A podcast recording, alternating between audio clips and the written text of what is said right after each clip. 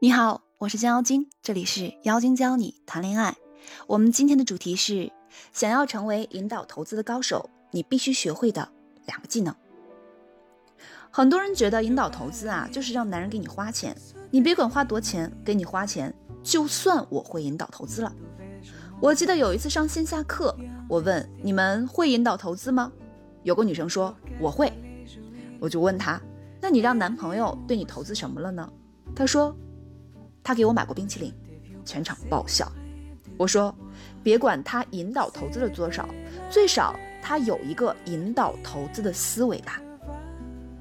我相信在看内容的很多小可爱，可能一分钱都没有，是你主动引导男人为你花过的，都是别人想花就花，不想花就算了。还有些小可爱是别人送了礼物都要给还回去，生怕别人觉得你物质。实际上，引导投资不仅仅是金钱。还有时间、精力、情绪等等形式。其实，在专业情感咨询师的眼里，投资的具体形式不重要，那些所谓的话术也不重要，引导可投资的时机和氛围才是最重要的。这样说大家可能有点不懂，我给大家讲个例子，你们感受一下引导投资的时机和氛围究竟是什么。几年前，表姐在日本留学，那时候为了勤工俭学。他在东京银座那儿一个高级咖啡厅当侍应生，咖啡厅有一个常客，这个男生呢温文儒雅，气质非凡，是当地的一个富二代。表姐呢经常给他下单，因此知道他喝咖啡的喜好，也有些共同话题聊。一来二去，表姐和他成为不错的朋友，偶尔会坐在一起喝茶什么的。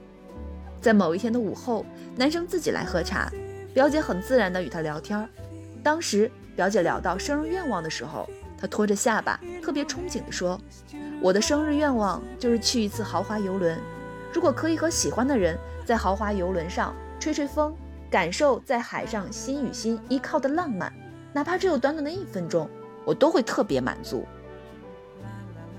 过几天，表姐如愿的被富二代邀请去豪华游轮上玩了一番。事后，富二代告诉表姐。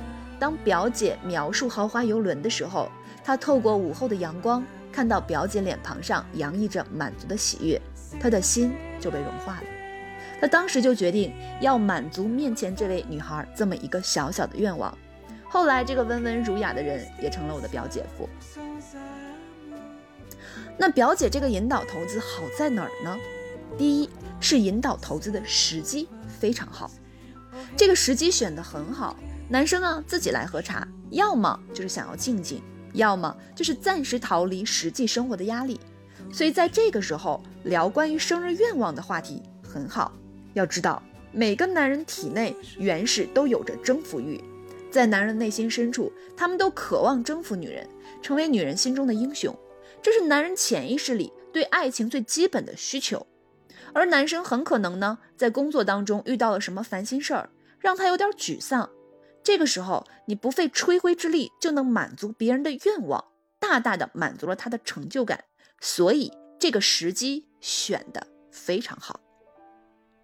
二，引导投资的氛围营造，表姐之前啊就一直在营造一种让人跟你聊天轻松愉快的氛围，当男生有心事的时候，也会很自然的想来到这种舒适的氛围中。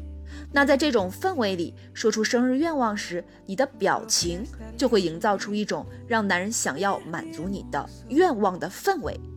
这个引导投资的案例，普通人看到的可能只是话术，但你回去试试，你会发现根本不好用。